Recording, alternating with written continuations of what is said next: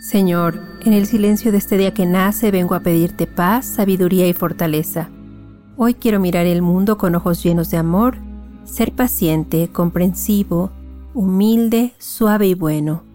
Ver detrás de las apariencias a tus hijos como los ves tú mismo, para así poder apreciar la bondad de cada uno.